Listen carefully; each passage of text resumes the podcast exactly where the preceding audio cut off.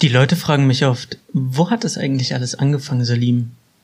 Ja, wo hat das eigentlich alles angefangen? Wenn man das tut, was ich so tue, dann verblasst die Erinnerung an den Anfang ziemlich schnell. Wenn man dann 18 Jahre in die Vergangenheit zurückguckt, muss man feststellen, dass die Erinnerungen verschwommen sind. Müsste ich einen Anfang bestimmen, würde ich wohl sagen, es fing alles an, als ich angefangen habe, als Klempner zu arbeiten. Später war ich dann Insektenfänger, Soldat, Spartaner, Rennfahrer. Ja, ich war der Überlebende einer Postapokalypse. Manchmal war ich auch einfach nur ein Teenager, der die Zeit zurückdrehen konnte. Ich war so viel, dass ich gar nicht mehr so genau weiß, wo alles anfing. Ja, vielleicht war der Anfang auch einfach nur blau. Vielleicht war der Anfang auch einfach mein großer Bruder und sein Shiggy Level 12. Shawarma und Spiele. Hallo und herzlich willkommen zu Shawarma und Spiele, der allerersten Folge von meinem kleinen Videospiele-Podcast. Mein Name ist Salim, ich bin 23 Jahre alt und leidenschaftlicher Spieler schon seit, ja, seit ich zurückdenken kann. Ähm, wie gesagt, so richtig weiß ich das gar nicht mehr, wie es angefangen hat, aber Videospiele sind ähm, ein ständiger Begleiter meines Lebens und neben dem Spielen an sich rede ich auch ganz gerne über Videospiele.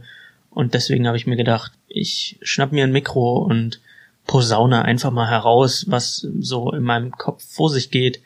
Und in der ersten Folge möchte ich speziell über ein Spiel reden, was ich als letztes gespielt habe. Und da so eine ganz kleine, bescheidene Review und Meinung ähm, abgeben. Die Rede ist von dem Sony-Exklusivtitel Spider-Man oder Marvel Spider-Man. Das ist jetzt am 7. Äh, September rausgekommen und wurde entwickelt von Insomniac Games. Die haben unter anderem äh, Sunset Overdrive gemacht für die Xbox One oder halt äh, Ratchet Clank für die PlayStation. Und die haben sich gedacht, hey, wir bringen den ähm, kleinen Spinnenmann auf die große Konsole, auf die PlayStation und ich war ein bisschen skeptisch, weil ich halte nicht viel von Superhelden-Spiele. Äh, da gibt's für mich eigentlich nur die Rocksteady-Trilogie von, von Batman, also die, die Arkham-Trilogie. Die fand ich ganz großartig, aber ansonsten mache ich eher einen Bogen um Superhelden-Spiele, denn seien wir mal ehrlich, wir haben im Kino genug von Superhelden. Wir werden da so zugeballert und ähm, seien wir noch ehrlicher, nicht alle Filme sind gut. Comics habe ich den einen oder anderen gelesen, aber da befinde ich mich auch eher im Batman-Lager. Von Marvel steht nicht so viel von mir im Regal und schon gar nicht von Spider-Man, weil ich habe nicht so den großen Bezug zu Spider-Man. Ich war schon immer ein bisschen mehr der Batman-Fan. Auch als Kind habe ich mit Spider-Man wenig Kontakt gehabt. Ich habe als Kind, ich werde acht oder neun Jahre alt gewesen sein, da habe ich zum ersten Mal von Spider-Man erfahren. Ich habe äh, auf Pro7 muss das gewesen sein. Da habe ich den ersten Teil von Spider-Man geguckt, von der Sam Raimi Trilogie. Und für mich war dann Tobey Maguire einfach Spider-Man. Und Spider-Man als Kind zu gucken war cool. Es hat mir Spaß gemacht. Ich hatte ein bisschen Schiss vor Willem Dafoe. Willem Dafoe ist einfach unheimlich gruselig ähm, allgemein dieser Mann, ähm, ob das jetzt im blutigen Pfad Gottes ist oder halt ähm, als Green Goblin in, in Spider-Man, da hat man als Kind einfach äh, einen kalten Schauer, äh, da lief ein kalter Schauer über den Rücken. Und ich guck bis heute ab und zu mal unter meinem Bett, ob da Willem Dafoe liegt und gruselig grinsend mir entgegenkommt. Deswegen ähm, Spider-Man-Filme fand ich cool als Kind. Als Erwachsener finde ich sie nicht mehr ganz so cool. Da finde ich sie eher lustig. Also es ist ein bisschen Fremdscham. Es sind schlechte Schauspielleistungen. Es sind veraltete Effekte. Und es gibt ganz viele Memes zu diesen Filmen zurecht. Und mit einem, ja, komödiantischen Auge das Ganze betrachtet, ist es immer noch, ist es immer noch sehr unterhaltsam, diese Filme zu sehen. Aber ernsthaft, sich das anzugucken, besonders wenn man sich jetzt äh, weiter umguckt, so Homecoming, Spider-Man Homecoming ist ein ganz anderer Schnack, das ist eine ganz andere neue Qualität, eine viel bessere Qualität, ähm, den ich ganz groß fand, den, den Homecoming, das sind einer so die, einer der wenigen Superheldenfilme, wo ich sage, ja, okay, das, das ist wirklich gutes Entertainment. Und das ist nicht wirklich cheesy. Äh, Amazing Spider-Man fand ich ganz, ganz schlimm mit Andrew Garfield. Die, das habe ich gar nicht großartig verfolgt. Da habe ich den ersten Teil gesehen, da war ich 15 und da war Spider-Man dann schon uncool und einfach nicht so wirklich mein Fall. Und ich glaube, das hat mir Spider-Man ein bisschen kaputt gemacht. Mit Homecoming habe ich mich mit Spider-Man ein bisschen wieder angefreundet, aber so wirklich mein äh, Lieblingsheld ist er nicht mehr geworden. Da gibt es einfach coolere. Gucken wir uns Deadpool an, gucken wir uns Wolverine an, gucken wir uns Batman an, wenn wir jetzt so Marvel und DC-Lager so ein bisschen aufbrechen und Superhelden im Allgemeinen betrachten, finde ich, ist Spider-Man jetzt nicht der allercoolste. Der ist cool für eine gewisse Zielgruppe, gerade für junge äh, Menschen, ähm, die können da am ehesten noch mit relaten, weil sie halt ähm, ja zur Schule gehen oder auch so Schulprobleme haben und sehen da irgendwie die Kontaktmöglichkeit. Aber ich finde ihn nicht so ähm, nicht so wahnsinnig cool. Und deswegen war ich auch nicht so gehypt auf das Spiel. Ich dachte mir, okay, es ist halt ein Spider-Man, aber kommen, seien wir ehrlich, Batman ist der einzig wahre.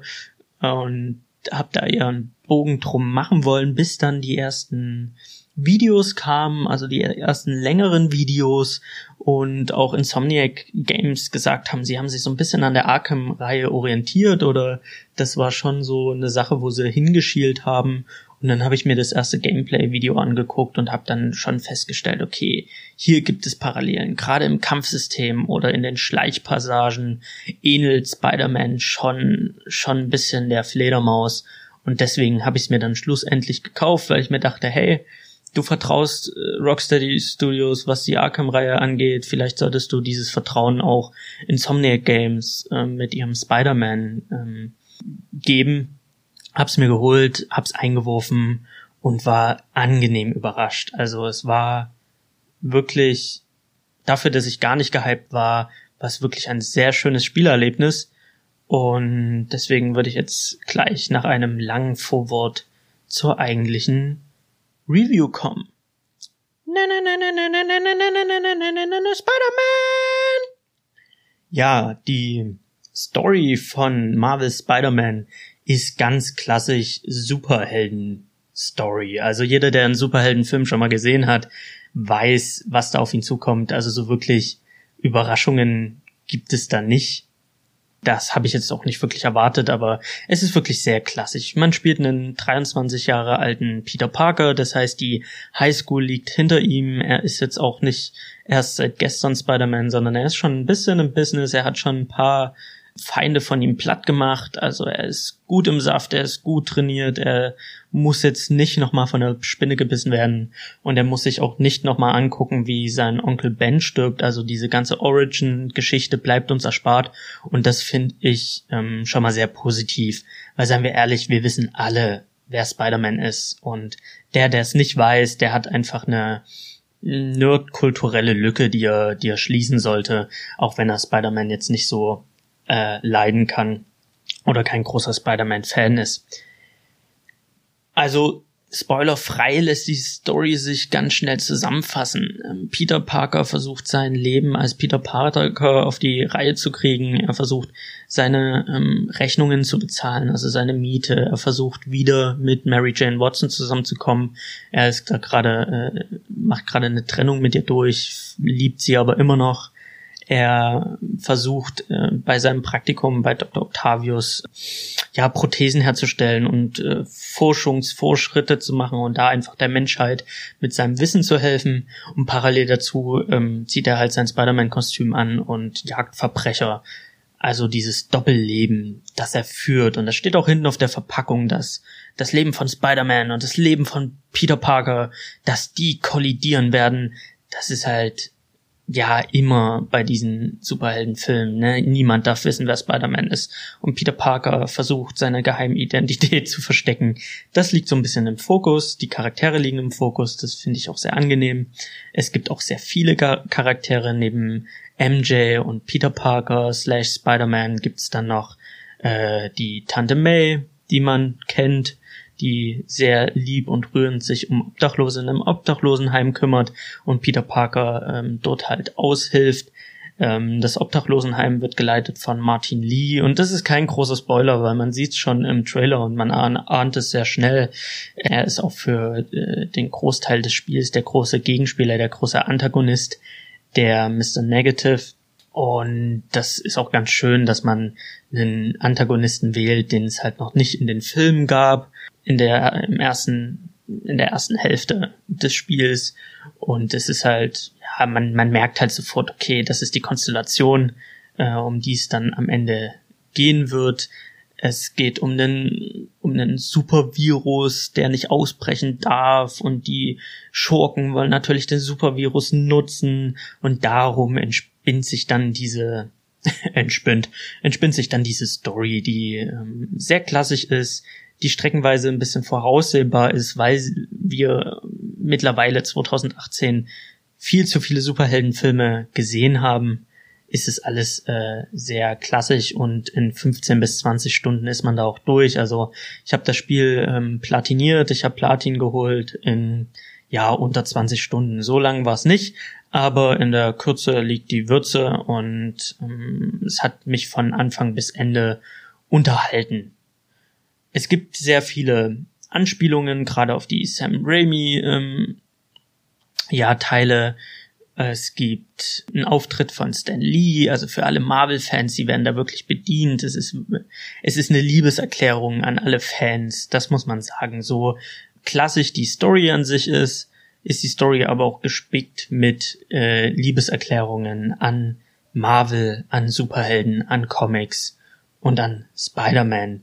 Es gibt auch parallel zu der ganzen Story läuft noch parallel eine Origin Story von einem Antagonisten. Das möchte ich jetzt nicht spoilern, aber auch jeder, der sich mit Spider-Man irgendwie mal beschäftigt hat, weiß innerhalb der ersten zehn Minuten, okay, das ist, das ist ganz klar, dieser Charakter wird sich in diesen äh, Bösewicht äh, verwandeln. Da wird die Reise hingehen, das weiß man einfach wenn man Spider-Man kennt. Das ist jetzt kein großer Spoiler, ich möchte aber trotzdem diese ersten zehn Minuten des Spiels nicht vorwegnehmen, ähm, weil er tritt halt wirklich sehr früh auf und dann weiß man sieht ihn und man weiß, okay, also äh, dir werde ich auch schon irgendwann im Spiel irgendwie mal auf die Fresse hauen müssen, weil du zu einem Superschurken wirst.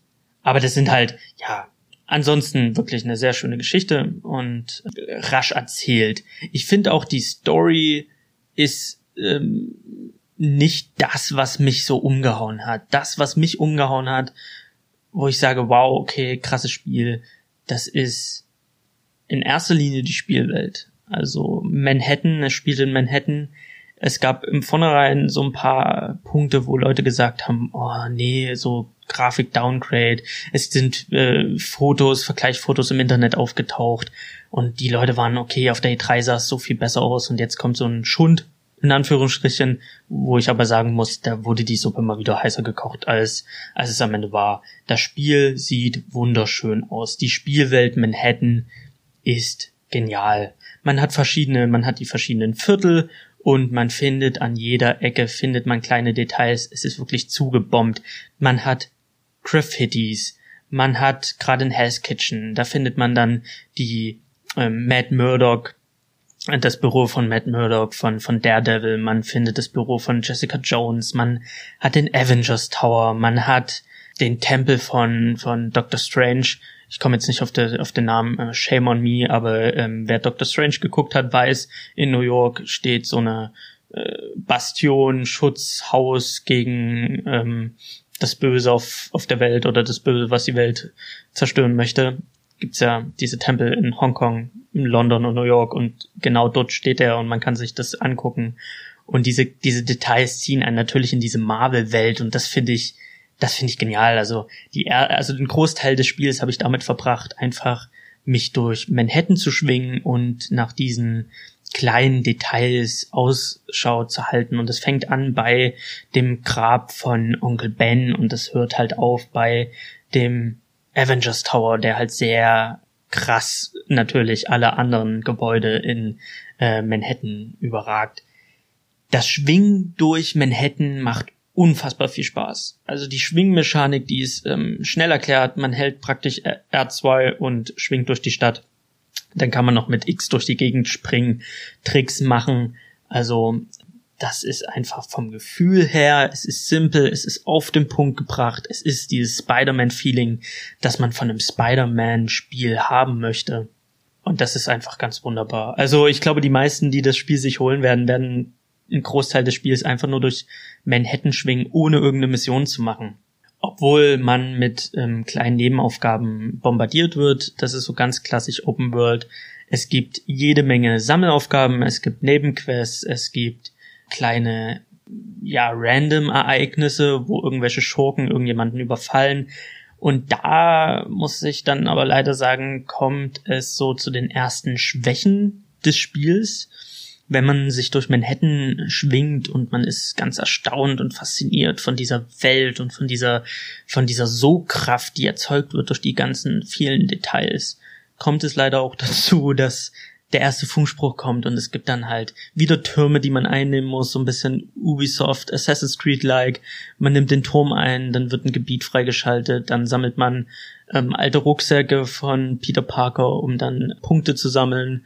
Also so ganz klassische Sammelaufgaben und dann gibt's den ersten Funkspruch. Einbrecher auf Dach XY. Und da fliegt man dann hin und dann sind dann so ein paar maskierte Schurken, die dort einbrechen wollen und die prügelt man um.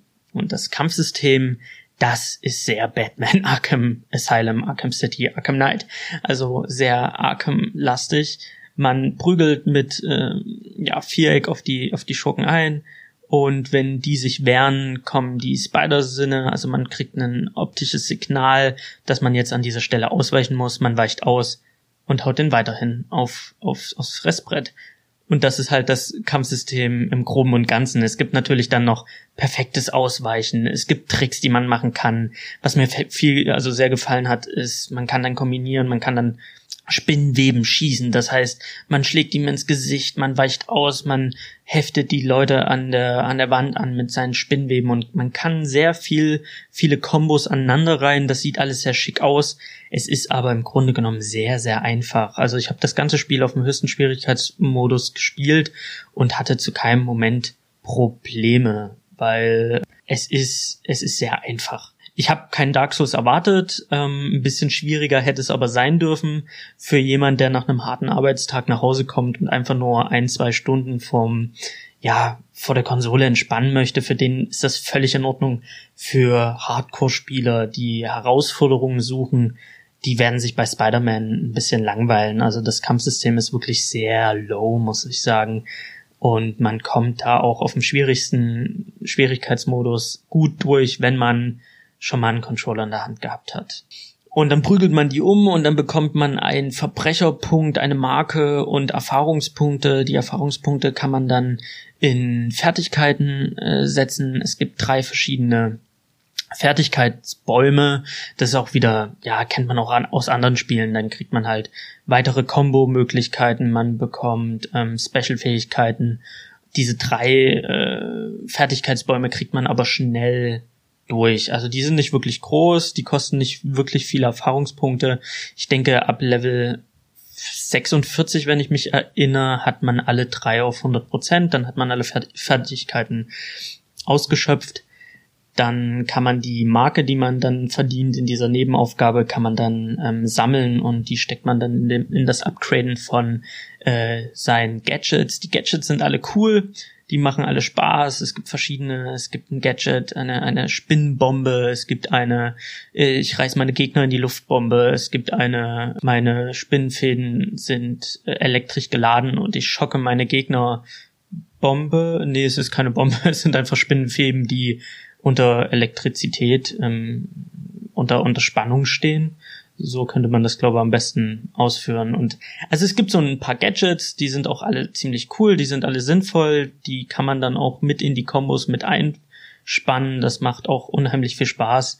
Aber schwerer machen sie das Spiel halt auch nicht. Und wenn man diese Marken sammelt und die dann upgradet, dann werden diese Gadgets auch sehr, sehr mächtig. Und zusätzlich dazu, das hat mir sehr, sehr gut gefallen, gibt's noch verschiedene Anzüge, die man Spider-Man anziehen kann. Und diese Anzüge bringen äh, verschiedene Fähigkeiten mit. Ähm, es gibt zum Beispiel den, den Iron Man Anzug, also den Iron Spider Anzug. der auf Knopfdruck halt die vier ähm, mechanischen Spinnenarme ausfahren lässt, wie man das halt aus Infinity War kennt. Also das, das fand ich ziemlich cool.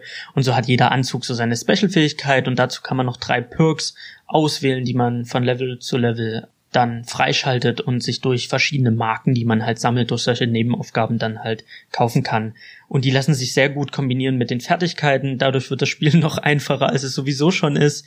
Ich erinnere mich da an eine Kombination, da kann man dann sein One-Hit-Balken, also sein Finisher-Balken schneller aufladen, gepaart mit einer Fähigkeit, die dafür sorgt, dass es noch schneller geht, pumpt man halt seinen Finisher-Balken so heftig auf, dass man ganze Gegnerhorden One-Hitten kann. Also das fand ich dann schon so, okay, coole Fertigkeiten, coole Perks, coole Gadgets, aber am Ende wird das Spiel äh, immer einfacher und nicht wirklich schwerer bis auf das Ende, da, da komme ich dann später nochmal dazu.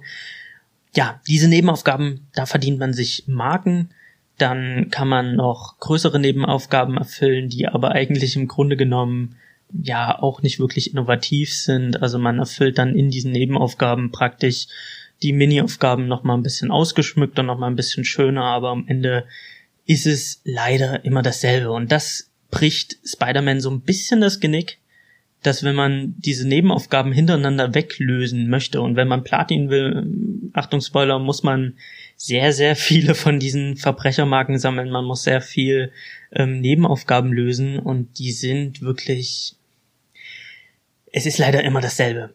Also man hat, man hat da ähm, ähm, zum Beispiel jemand wurde entführt, und sitzt im Kofferraum fest. Man fliegt dorthin, öffnet den Kofferraum, befreit den Typen. Der Typ steigt aus dem Kofferraum und sagt, hey, da sind die Typen, die mich eingesperrt haben. Fünf Leute stürmen auf einen zu, man prügelt sie um, fliegt weiter. Irgendwann kommt der nächste Funkspruch. Hey, da wurde ein Typ entführt. Man fliegt dorthin, der Typ ist wieder im Kofferraum, man befreit ihn, er steigt aus, er sagt, hey, da sind die fünf Typen, die mich eingesperrt haben. Man verprügelt die fünf Typen, kriegt die Marke. Dann wieder eine Gruppe, 15 Mann wollen einen Typen ausrauben. Ey, wenn fünf Leute einen Typen ausrauben, dann könnte die ganze Gruppe ein bisschen produktiver sein, weil dann wärt ihr dreimal so gut. Wieso geht ihr 15 Mann auf einen Typen los? Aber okay, not my business. Ich prügel euch um. Ich hefte euch an die Wände an und äh, schwing mich dann weiter. Und das ist dann halt, das sind halt die ganz kleinen Nebenaufgaben. Oder die, die äh, Verfolgungsjagden, die schon im Trailer angepriesen worden sind. Beim ersten Mal ist es cool, man schwingt sich auf das Auto, man prügelt die Verbrecher raus, man, man äh, springt von dem Wagen runter im Quicktime-Event, hält man den Wagen dann an, damit er nicht irgendwo reinrast. Das ist beim ersten Mal cool, das ist beim zweiten Mal cool. Und beim dritten Mal fängt man dann schon an zu gehen, beim vierten Mal hat man eigentlich keinen Bock mehr drauf. Und beim fünften Mal denkt man sich einfach nur, okay, fuck, du willst diese scheiß Platin-Trophäe, du willst allgemein Trophäen sammeln, also musst du jetzt diesen blöden Wagen anhalten. Und dann halte ich den Wagen an. Aber wirklich Spaß gemacht hat's dann nicht mehr, weil es war halt immer wieder dasselbe. Und daran ja, das ist so das große Problem an diesen ganz kleinen Nebenaufgaben.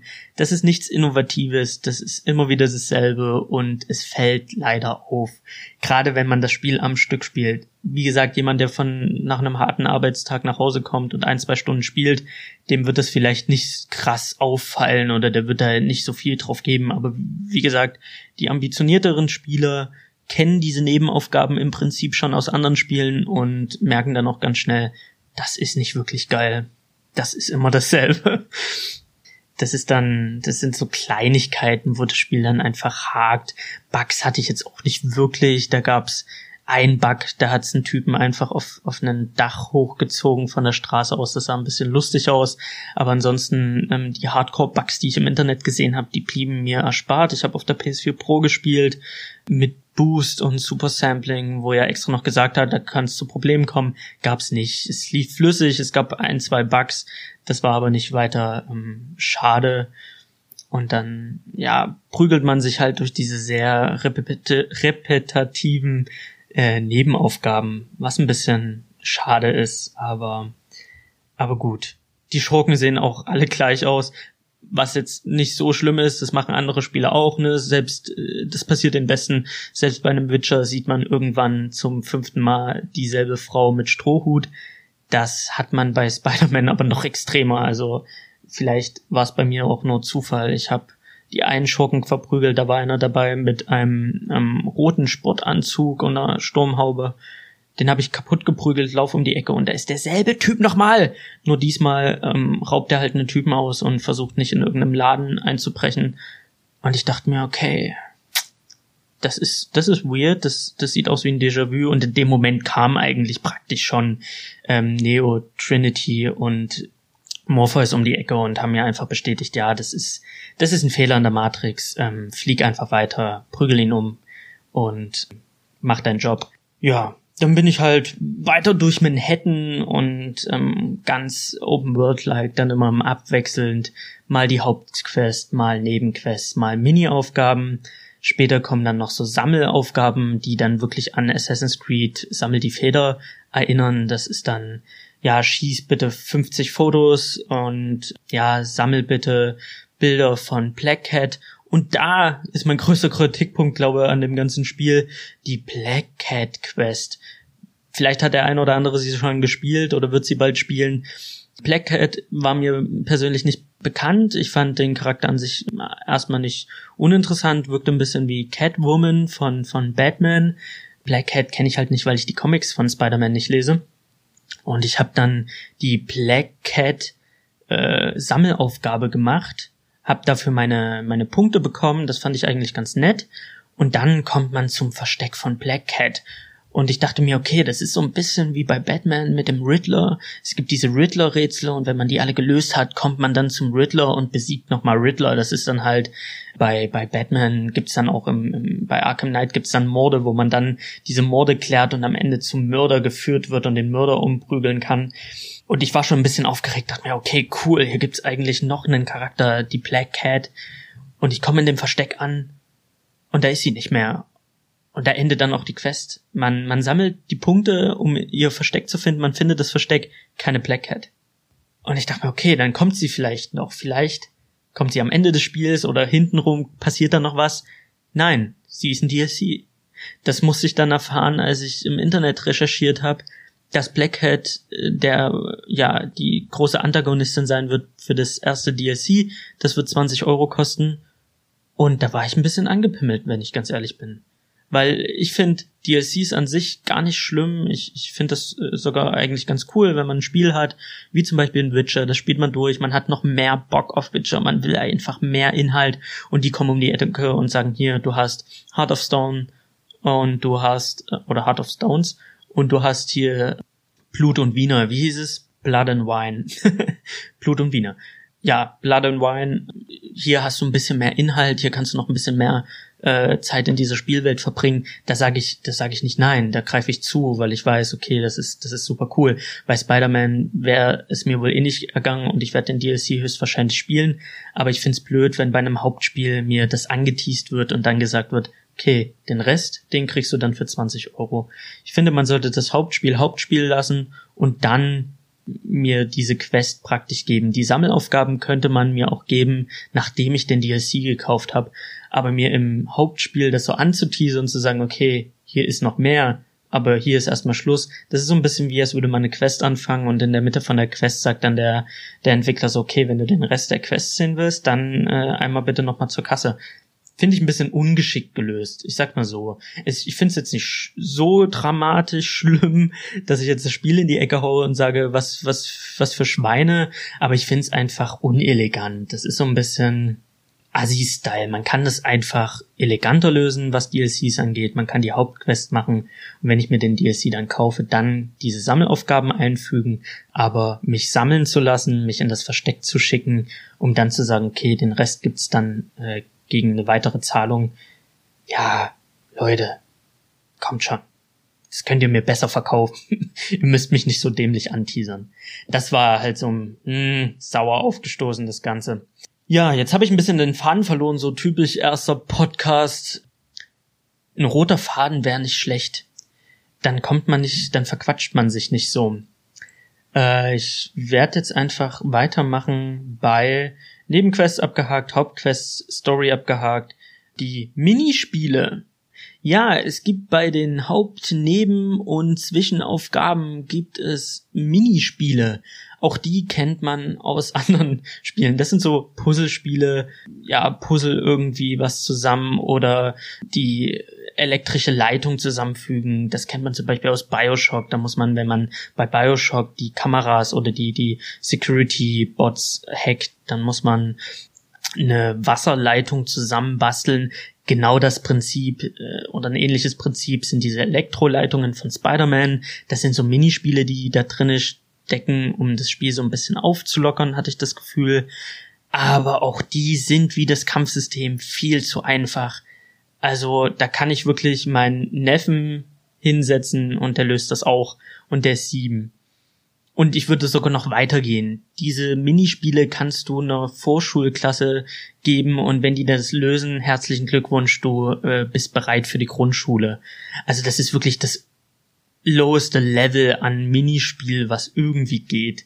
Bei äh, Bioshock hatte man ja wenigstens noch den Zeitdruck, der fällt da völlig weg und es ist es ist ein, es ist so billig, dass es äh, zu einer zu einer ähm, lästigen Aufgabe wird, diese Minispiele ähm, zu erledigen. Also das hätten sie schöner machen können, das hätten sie ein bisschen knackiger machen können, dass man da so ein bisschen was zum Rätseln hat, dann wäre es nämlich wirklich eine sehr gute Abwechslung gewesen. So ist es dann halt einfach nur lächerlich. Man fragt sich dann, okay, für wie alt hält der Entwickler mich? Das Spiel ist ab 12, ich bin 23, aber diese Minispiele sind ab 5 oder 4. Das fand ich ein bisschen, hätte man schöner machen können. Ja, dann, was mir noch aufgefallen ist zum Thema Auflockern vom immer wieder gleichen Trott, machen die durch die Einführung von ähm, MJ-Missionen. Man ist dann als Mary Jane Watson unterwegs, man muss investigativer Journalismus, äh, Journal ja, jetzt habe ich mich verheddert, investigativen Journalismus betreiben, man muss durch die Gegend rennen, man muss schleichen. Es sind so diese Schleichaufgaben mit MJ, weil MJ ist natürlich keine, keine Spider-Frau, sie hat nicht die Fähigkeiten, die Peter hat, also muss sie den Gegnern aus dem Weg gehen. Und das ist immer wieder dasselbe. Die erste Mission, die ist ganz nett. Die zweite Mission merkt man dann schon, okay, ich stoße schon wieder gefühlt denselben Kasten um, um die Wache abzulenken. Und in der darauffolgenden MJ-Mission ist es wieder, ich drücke Viereck, um einen Kasten umzuwerfen und der Kasten, der ist irgendwie der ist überall. Überall, wo MJ ist, gibt's so einen scheiß Werkzeugkasten, der ordentlich äh, rappelt und rabautzt, wenn sie ihn umwirft, um die Wache wegzutreiben. Und ich mir, okay, Leute, könnt ihr hier nicht mal ein bisschen kreativer werden? Ist es wirklich alles, was ihr zu bieten habt? Ihr werft den Scheißkasten um, immer und immer wieder. Später kommt dann noch Miles, äh, Miles, wie ist er? Miles, der Miles. Miles kennt man, ich habe mich informiert aus den Comics die Leute, die die Comics gelesen haben, wissen auch ganz genau, was im Laufe der Story aus Miles wird. Und auch der hat so Schleichaufgaben. Und die Schleichaufgaben wirken sehr wie die MJ-Aufgaben.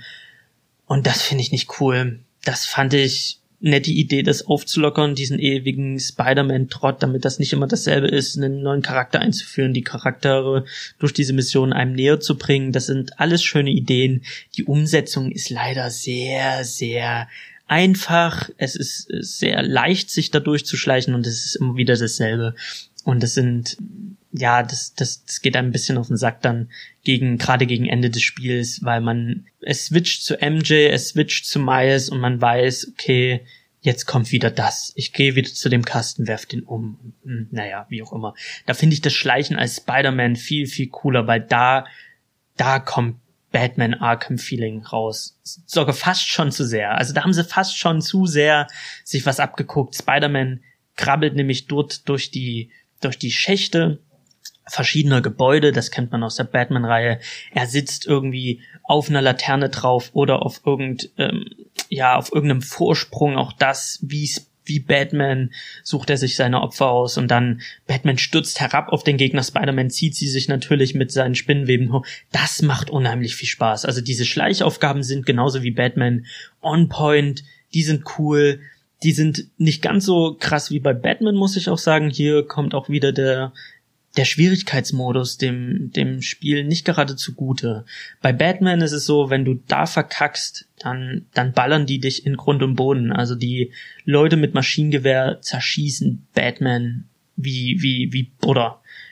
Spider-Man hat das Problem nicht. Wenn Spider-Man erwischt wird und beschossen wird, dann weicht er aufgrund seiner Agilität, seiner Spinnenkräfte, weicht er den Kugeln einfach aus. Das ist Comic-konform. Also da, da würde ich sagen, okay, er ist halt kein Mensch, er ist halt mutiert durch den Spinnenbiss. Das ist für mich alles in der Story logisch, aber das kommt dem Spiel nicht zugute, weil am Ende ist es scheißegal, ob ich den Scharfschützen ausschalte oder nicht, ist, ist egal, weil wenn er mich erwischt, wenn er mich sieht, dann alarmiert er die, dann schießen die alle auf mich, aber ich weich aus und ich habe noch meine Gadgets. Und selbst im höchsten, also dann wirklich im Endgame, wenn der Schwierigkeitsmodus dann schlagartig nach oben geht, und das tut er, selbst dann ist es problematisch, weil meine Gadgets sind in diesem Moment alle, alle voll ausge, ausgeschöpft. Das heißt, meine Gadgets sind auf 100 Prozent meine, meine Fähigkeiten sind alle auf 100 Prozent. Das heißt, ich bin der beste Spider-Man, der möglich ist in diesem Spiel. Und dadurch sind sie keine Gefahr mehr. Also selbst auf dem höchsten Schwierigkeitsmodus habe ich wenig Motivation gehabt, die Schützen leise auszuschalten oder ähm, die leise auszuschalten oder von neu anzufangen, wenn es mir misslingt, weil ich mir dachte, wenn ich erwischt werde, dann boxe ich sie einfach gnadenlos um. Und bei Batman war es so, schalte die Schützen aus oder geh drauf. Und das finde ich dann halt bei Batman wesentlich spannender, die ganzen Schleichgeschichten. Auch wenn ich das Schleichen bei Spider-Man sehr, sehr cool fand und da auch gut unterhalten wurde. Am Ende, ja, es ist für mich sehr, eine sehr gute Abwechslung zu Batman als Superheldenspiel gesehen. Es ist ein sehr, sehr cooles Spiel, aber es ist am Ende nicht Batman. Vielleicht bin ich zu sehr voreingenommen. Spider-Man will ja jetzt auch nicht Arkham 2.0 sein ähm, oder, oder Spider-Man Arkham Manhattan.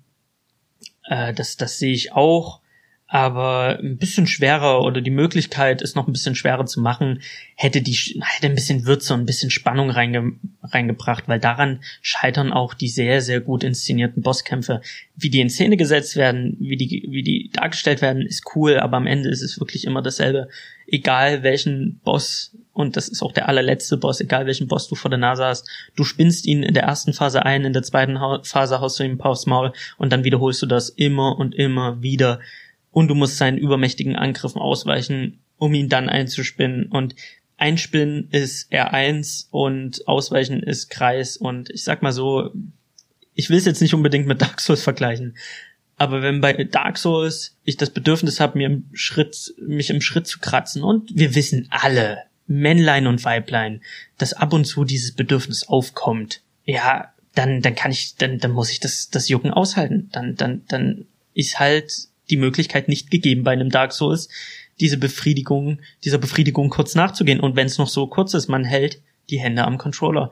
Bei Batman kannst du einen Kaffee trinken, einen Tee trinken, währenddessen spinnst du deinen Gegner ein, weichst mit Kreis aus, du kannst dir im Schritt kratzen, du kannst dir deinen Hintern kratzen, du kannst deine, deine Katze kratzen, deinen Hund kratzen, du kannst ähm, dir einen Pickel ausdrücken, was auch immer ekliges oder weniger ekliges du machen möchtest mit deiner Hand, die du in dem Moment nicht brauchst, das nimmt natürlich auch wieder Würze raus. Und da denke ich dann immer an den, an den hart arbeitenden Menschen, der nach Hause kommt und ein bisschen Entspannung und Entertainment haben möchte. Für den ist das cool. Für die Hardcore-Spieler, die gucken da ein bisschen in die Röhre, die werden sich da eher langweilen. Ja, damit habe ich glaube alles gesagt. Der Rest sind kleine Stellschrauben. Ich habe es auf Deutsch gespielt, auch wenn ich Englisch verstehe, dachte ich mir, komm, spielst es auf Deutsch.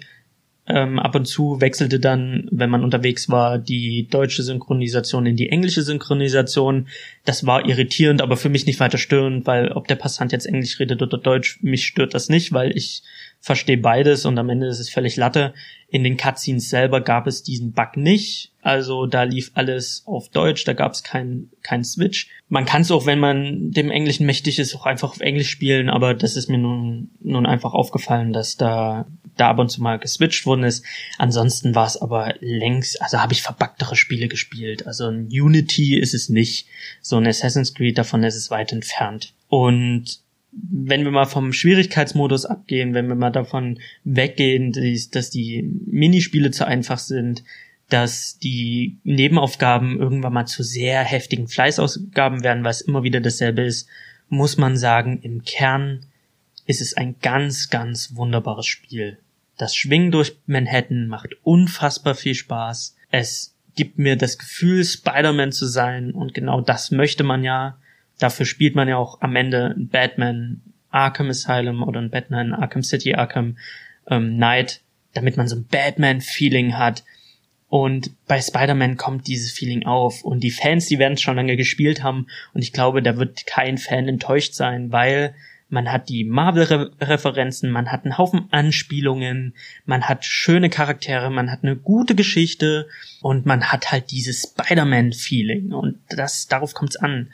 Und wenn man sich im Internet umguckt, wie viele Leute Videos posten, wie sie einfach einen Wolkenkratzer hoch äh, rennen und dann die Aussicht genießen, weil das Spiel einfach wunderschön ist, dann, dann hat das Spiel eigentlich alles gemacht, was es machen sollte, nämlich ein sehr, sehr gutes Spider-Man-Spiel zu werden. Und wenn es einen zweiten Teil geben wird, und es wird einen zweiten Teil geben, das Spiel wird sich gut verkauft haben, das Spiel wird sich auch weiterhin gut verkaufen und ähm, die, ja, es ist für, für weitere Episoden wurde auch storytechnisch die, die Weichen gelegt. Das heißt, dass es gibt Andeutungen, so wie in jedem Spiel mittlerweile gefühlt in jedem Spiel. Die, die Story ist noch nicht zu Ende erzählt und wenn es einen zweiten Teil gibt, dann würde ich mir wünschen, dass die Minispiele ein bisschen schwerer werden, dass das Kampfsystem ein bisschen schwerer wird oder dass die Optionen für ein Kampfsystem schwerer wird.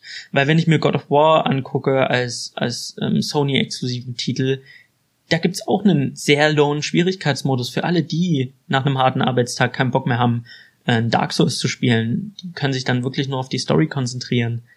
Aber God of War gibt mir die Möglichkeit, mich da durchzukämpfen, wie als wäre es ein Dark Souls. Und bei einem Spider-Man hätte ich mir diese Option auf mehr gewünscht. Weil so fühlt es sich an, ein bisschen wie ein Ratchet Clank. Ich habe ein Ratchet Clank gespielt und habe halt gemerkt, so, okay, das ist ein schönes Kinderspiel. Und ich glaube, das haben sie nicht so richtig losgekriegt bei Spider-Man. Es fühlt sich immer noch so ein bisschen an wie ein Spiel für, für die Kinder. Der Fünfjährige, der das Puzzlerätsel löst und der Zwölfjährige, der die, der die Kämpfe beschreitet und unheimlich viel Spaß hat. Aber was ist mit den Hardcore-Spielern? Die gucken ein bisschen in die Luft. Das ist ein bisschen schade. Ansonsten, wer sollte sich das Spiel auf jeden Fall holen? Ich sag mal so, jeder, der eine Playstation hat und schon mal einen Marvel-Film oder einen Superheldenfilm gesehen hat und den nicht unfassbar scheiße findet oder sagt, äh, Superhelden sind voll unrealistisch, die sollten sich das Spiel holen. Und damit ist eigentlich alles gesagt.